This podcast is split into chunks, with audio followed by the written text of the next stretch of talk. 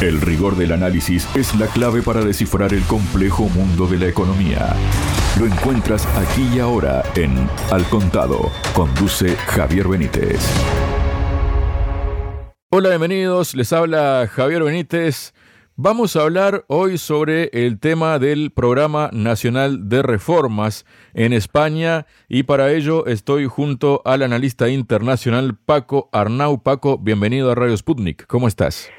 Bien, gracias Javier por la invitación. Muchísimas gracias a ti Paco. Bueno, nuevo viejo gobierno de España, ¿no? Esto es como el gato pardismo, cambiar para que nada cambie, aunque ha habido unas revueltas internas ahí que ha habido unos, cambios de de figuritas, se podría decir, gente que quedó afuera, ¿no? Pero bueno, el gobierno avanza en las reformas, ¿no? Que son eh, digitadas desde otro lugar. ¿Y qué puedes comenzar comentándonos acerca de estas reformas y cómo repercuten, Paco? Bueno, en primer lugar decir que sí, como bien has dicho, esta segunda legislatura de coalición de Sánchez y sus socios es continuidad con la anterior. ¿Qué ha habido? Eh, ¿Qué diferencia hay? Pues que ha cambiado, digamos, la marca. Ahora se habla de marcas en ausencia de partidos o fuerzas políticas reales, ¿no? Ha cambiado la marca de sus socios. Antes era Podemos, ahora es Sumar, ¿no? Digamos que, bueno, lo que era Podemos, que era un partido hecho por y para el poder, para sentarse en el Consejo de Ministros, ahora ha cambiado, ahora, es sumar, ¿no? Y lo que ha supuesto también una crisis interna en este sector, ¿no? Pero vamos, por lo demás, aparte del cambio de carteras, específicamente en sus socios, lo que estamos viendo es que va a haber una continuidad en el gobierno, ¿no? Y en concreto también, sobre todo en lo, en lo más importante, ¿no? Junto con la política exterior, que es la política económica, ¿no? Bueno, ya han anunciado que básicamente las líneas maestras de la política económica de esta legislatura van a ser las mismas que las que fueron en, la anterior, ¿no? Lo que llaman el Plan Nacional de Reformas tiene una hoja de ruta con cuatro vías principales, ¿no? Lo que llaman la transición verde, que bueno son los objetivos de la Agenda 2030 y todo lo demás, que en la práctica se está conformando como una, un nuevo sector especulativo para las grandes energéticas, la famosa transformación digital, que esta es una coletilla que ponen a todo, eh, hablen de lo que hablen, siempre hablan de transformación digital, pero no nadie sabe muy bien a qué se refieren con esto, y un aumento de la productividad, ¿no? Que bueno, luego habría que ahondar en eso, ¿qué, entienden por productividad, no? Porque gran parte, claro, estamos asistiendo también a una caída histórica de los salarios de los trabajadores, no se refieren a eso, ¿no?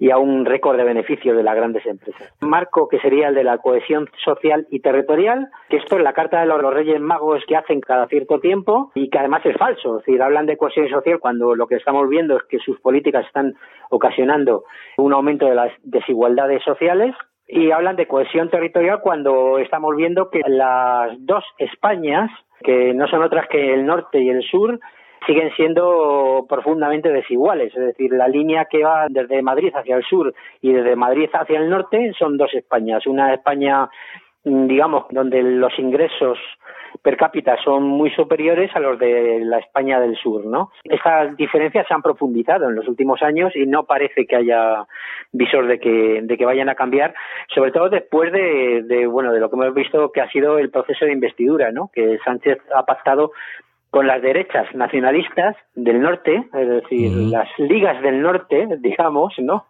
Por utilizar el símil italiano, que son las derechas nacionalistas vascas, el PNV en primer lugar, claro, y la derecha nacionalista catalana, ¿no? Que son los herederos del puyolismo, ¿no?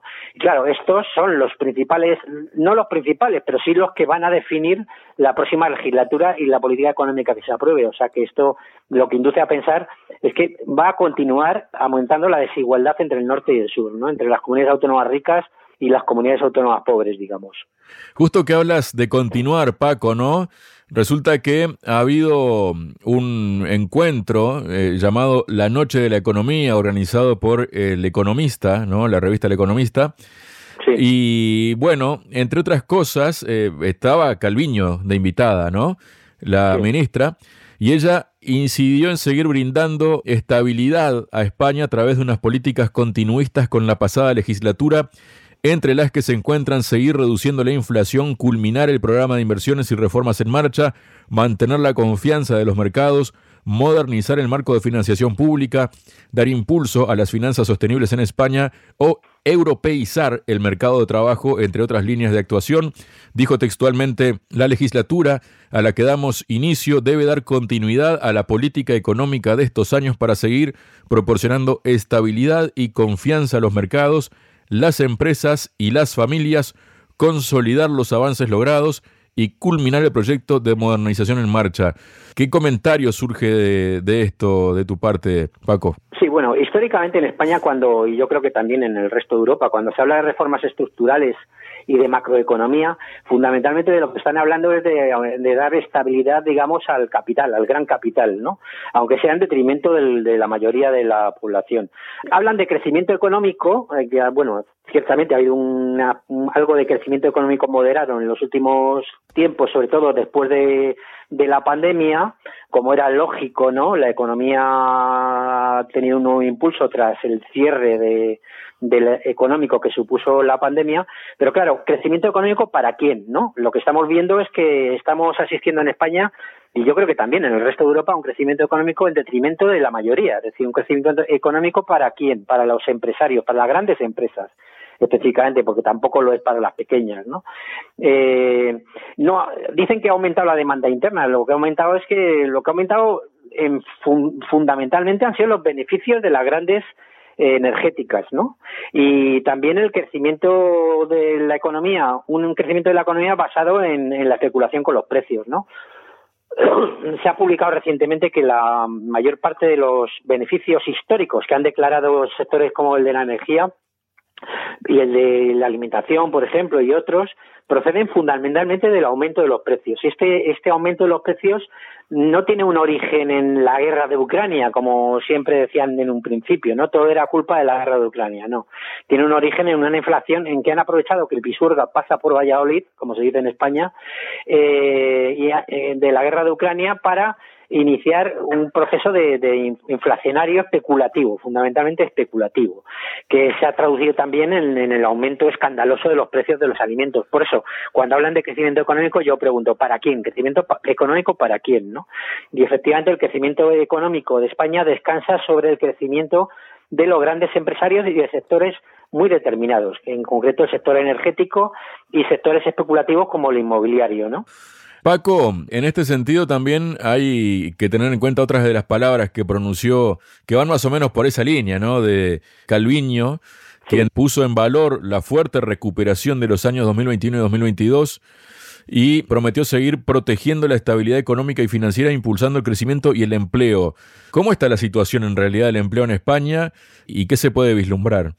Sí, vamos a ver. Aquí Calviño se ha sacado de la chistera un conejo blanco, ¿no? Enorme, diciendo que hay una recuperación del empleo en España. Yolanda Díaz también habla de que nunca antes ha habido mayor recuperación del empleo en España, que las cifras de afiliados a la seguridad social están elevándose como nunca y tal, pero siguen sin dar las cifras reales de paro, puesto que la reforma laboral lo que ha permitido es que, digamos, el empleo real no se conozca, es decir, que el desempleo, los que están desempleados figuran como empleados, ¿no? No figuran las cifras de desempleo, ¿no?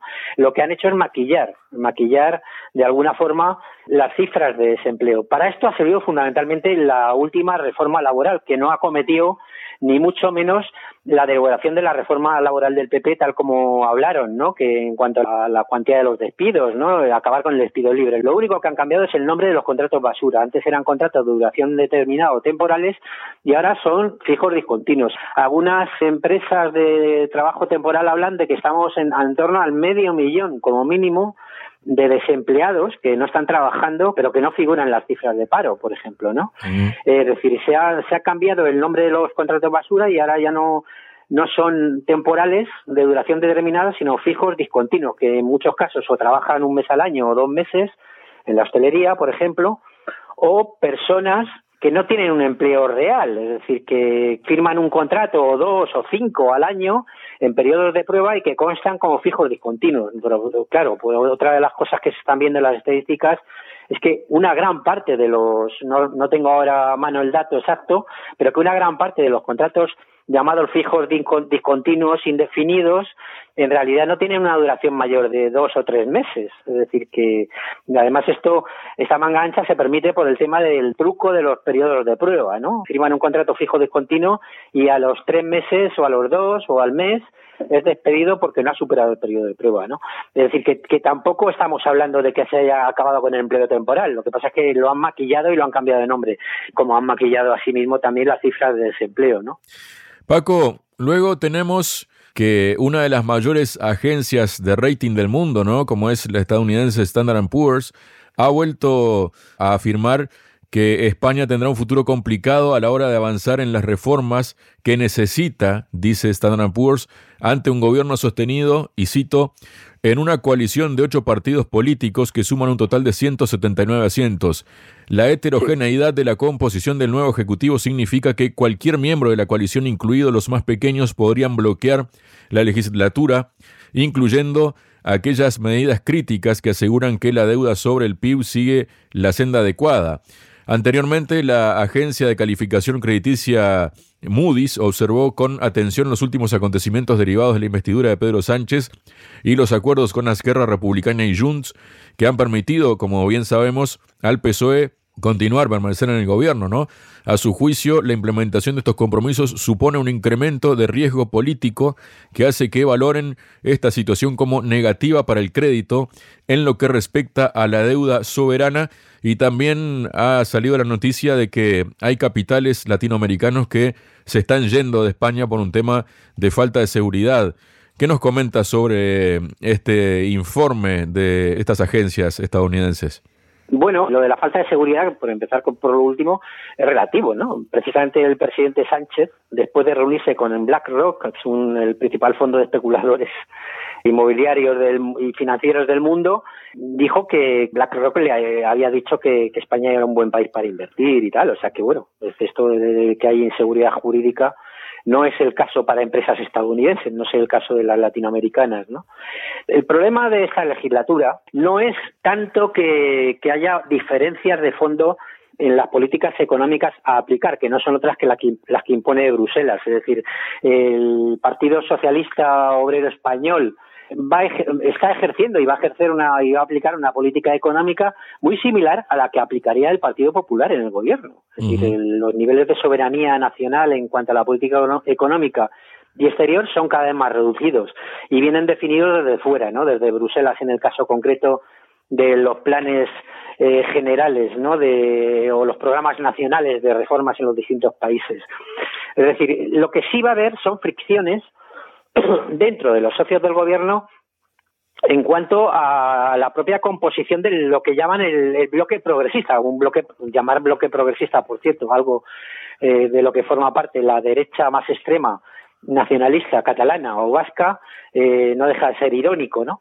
Pero claro, eh, va a ser una legislatura en la que estas fuerzas políticas de las derechas nacionalistas van a definir en las políticas a aplicar en lo concreto, ¿no? ¿A qué se destinan las inversiones? No la política general, el diseño de la política general, pero sí a, dónde, a dónde van las inversiones, ¿no?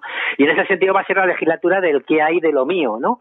De, por su parte, los nacionalistas eh, planteando un chantaje permanente al gobierno para que aumente los recursos y las inversiones a Cataluña o al País Vasco y eso va a generar una fricción con, con las comunidades autónomas pobres, ¿no? O, que no disponen de partidos que hay de lo mío, partidos nacionalistas, ¿no? Que parece que ahora es una ventaja a la hora de, de participar en la política parlamentaria española, ¿no? El nacionalismo, el tener un partido nacionalista en una comunidad autónoma.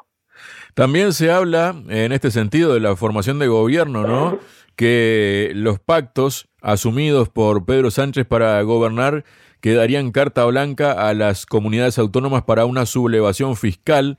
¿no? Se comenta que una indisciplina fiscal de las comunidades autónomas que costaría 88 mil millones de euros, un Estado más debilitado por la financiación privilegiada de Cataluña y un aumento significativo del gasto público y de la presión fiscal es lo que traerán, según publica el economista, citando a la Fundación de Estudios de Economía Aplicada, FEDEA, los distintos pactos que cerró Pedro Sánchez a cambio de los votos para la investidura. ¿Lo ves de la misma forma, Paco? Sí, el gobierno, cuando habla del, plan de recuperación que se ha aplicado en 2023 y que va a ser, y que en sus líneas generales va a ser igual en la próxima legislatura, habla de, eh, aparte de transición ecológica y digitalización, eso no puede faltar, siempre lo ponen, esos dos, esos dos conceptos, hablan de cohesión social y territorial caminade hacia la igualdad, ¿no? Esto es falso. Ha sido falso en la pasada legislatura. La cohesión social no ha habido tal. Lo que ha habido es un aumento de la desigualdad. ¿eh? Ah, por mucho que digan que ha habido un aumento de la cohesión social, es falso. Y no va a haber cohesión territorial por la propia composición del bloque de apoyo al gobierno. Es decir, yo creo que se va a profundizar. Como he dicho antes, PNV y los partidos nacionalistas catalanes en el gobierno van a plantear un creciente destino de recursos hacia sus comunidades autónomas y esto va a ser en detrimento de otras. Es decir, no, no, no van a fabricar duros a cuatro pesetas. Es decir, que todo lo que suponga inversión específica o aumento de la inversión específica para Cataluña o el País Vasco, para unas regiones determinadas va a ir en, detrimento de otras. Y esto se va a ver también en, en, las, en la política eh, de cesión del sector público a esas a otras comunidades autónomas, ¿no? Para empequeñecer el Estado central, ¿no? Como estamos viendo también como se firmó en, en los acuerdos con, con Cataluña, ¿no? Con el gobierno de Cataluña o con las fuerzas políticas catalanas, ¿no? Como la transferencia de competencias de, de ferrocarriles y otras, ¿no? Que esto va a ir encaminado, por otra parte, en estas comunidades autónomas, puesto que gobiernan las derechas nacionalistas en y los campeones de las privatizaciones en pasadas legislaturas en una reducción del sector público también en esas comunidades. Hablando del nuevo gobierno y de su formación, ¿no? También, bueno, se habla desde el economista que Sánchez se perpetúa en el gobierno más caro de la historia, 1.062 asesores elegidos a dedo, ¿no? 336 altos cargos. Pedro Sánchez, según dice, ha decidido que su gobierno siga siendo el más caro de la historia, mantendrá los 22 ministerios que ya acumulaba y, por tanto, la mayor cifra jamás registrada de altos cargos y asesores elegidos a dedo.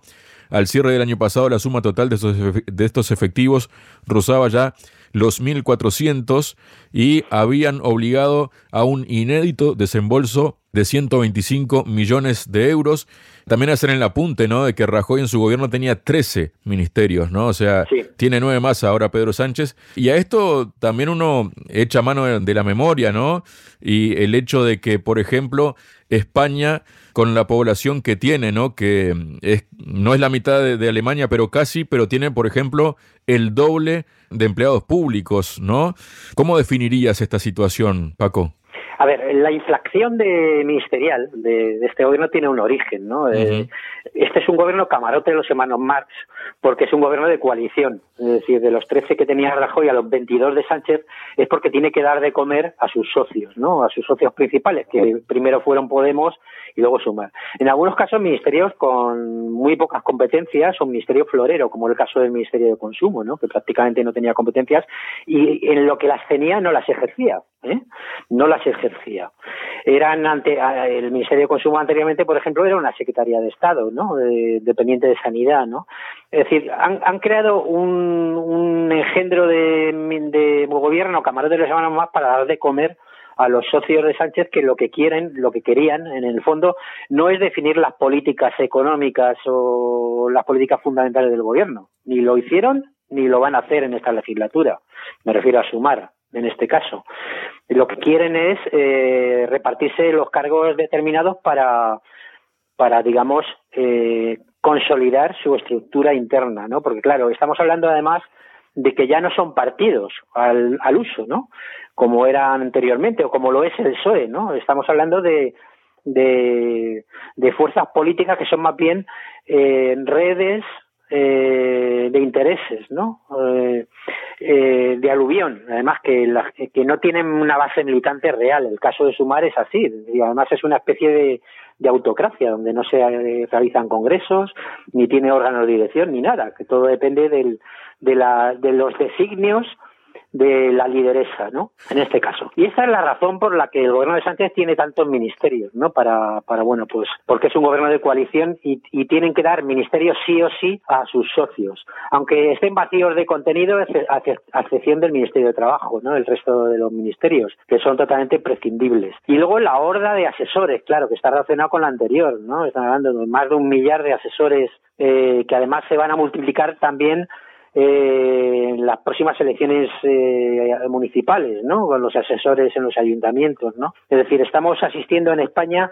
a una transformación de lo que eran partidos organizaciones políticas en redes clientelares, ¿no? Que se y esto y esto también se ha, eh, se ha convertido el Partido Socialista, aunque tenía una estructura partidaria, militancia, en una red clientelar que depende cada vez más del, del líder, ¿no? En cuanto al, al tema de los empleados públicos en España, en si vemos las cifras reales en relación con el resto de Europa, eh, no está en la parte alta precisamente España en cuanto a la proporción de empleados públicos. Hay países, muchos países de Europa que nos superan en proporción de, empleados públicos, ¿no? Pero eso es un consuelo, Paco.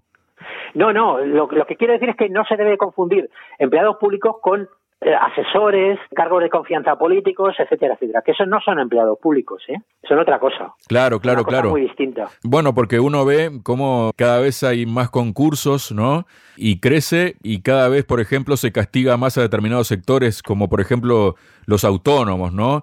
Entonces también que son quienes soportan todo el peso del, del costo del Estado, ¿no? Bueno, en la pasada legislatura hemos visto como vendían desde el gobierno que estaban que han, ampliado las ayudas, ¿no? A determinados sectores como los, sobre todo los autónomos, eh, los pequeños empresarios, etcétera.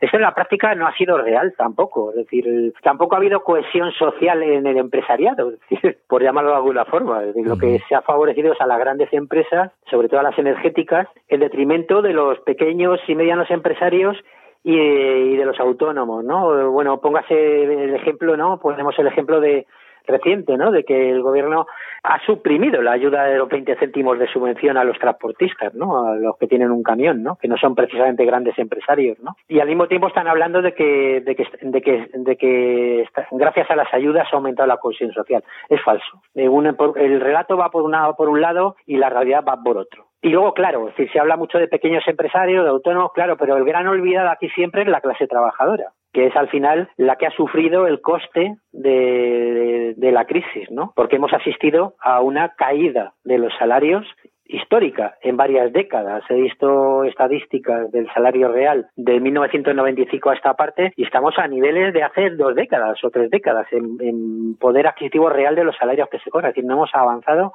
absolutamente nada en ese aspecto y en el, en el último año, en, en los últimos dos años en concreto, hemos asistido a una caída histórica de los salarios del salario real, del poder adquisitivo de los salarios con, en relación con, sobre todo, sobre todo ocasionada por, por la inflación galopante que hemos tenido, no especialmente de los alimentos. Y luego en cuanto a las cifras macroeconómicas y las cifras reales, bueno, eh, las cifras macroeconómicas no, no reflejan la, la realidad cuando se habla de crecimiento de la economía, por ejemplo, más en el caso de España, puesto que la economía no ha crecido para las familias trabajadoras, para la clase trabajadora, y las cifras que se dan del IPC yo creo que no son reales. Es decir, bueno, puede que sean reales en cuanto a los eh, parámetros que establecen, ¿no?